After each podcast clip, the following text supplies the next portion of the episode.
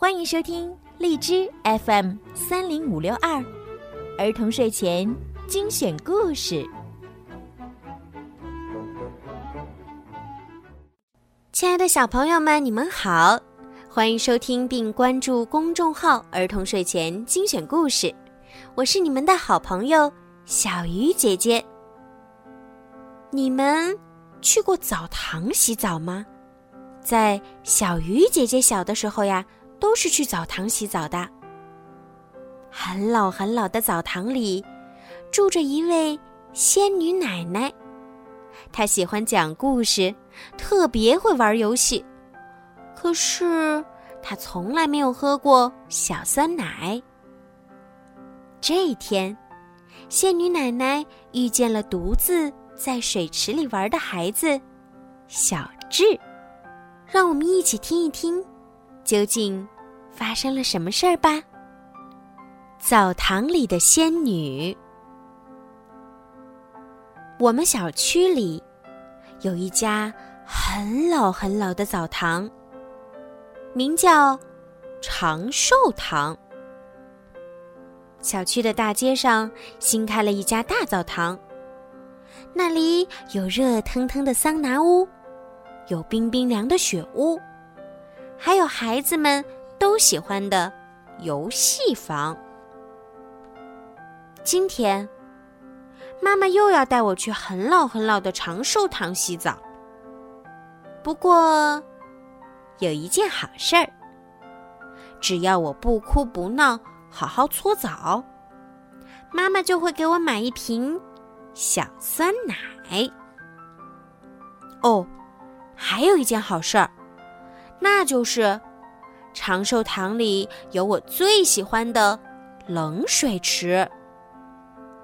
小智，别玩了，感冒了妈妈可不管。扑通扑通，踩着地学狗刨。啊噗啊噗！国家队选手小智获得金牌。咕噜噜噜噜噜！哦，小船要沉了。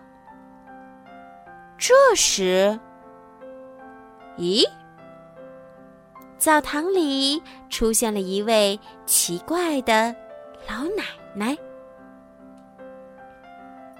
孩子，不要害怕，我是住在那座深山里的仙女，我的仙女裙不见了，所以只能住在这里了。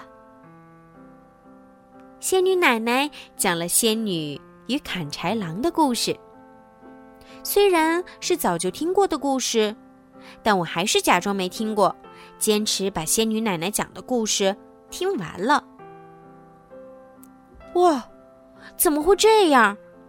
仙女奶奶居然知道很多在冷水池里玩的游戏。刷刷刷，在瀑布下面比战功。扑通扑通。趴在小水盆上面拍水，咕噜噜，咕噜噜，在水下憋气。哇！仙女奶奶指着小酸奶，不好意思的问：“可是，你说那是什么呢？看起来很好喝的样子。”是小酸奶呀，小鲜奶。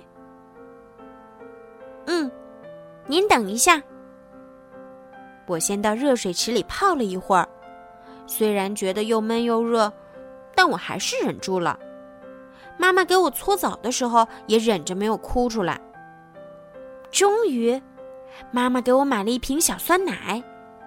我把小酸奶给了仙女奶奶。好像有点渴，但我可以忍着。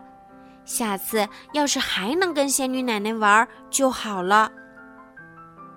可是，到了下午，我感觉头好痛，还流鼻涕。你看，不听妈妈的话，感冒了吧？半夜醒了，我感觉头晕、嗓子干，身上热热的，好疼啊！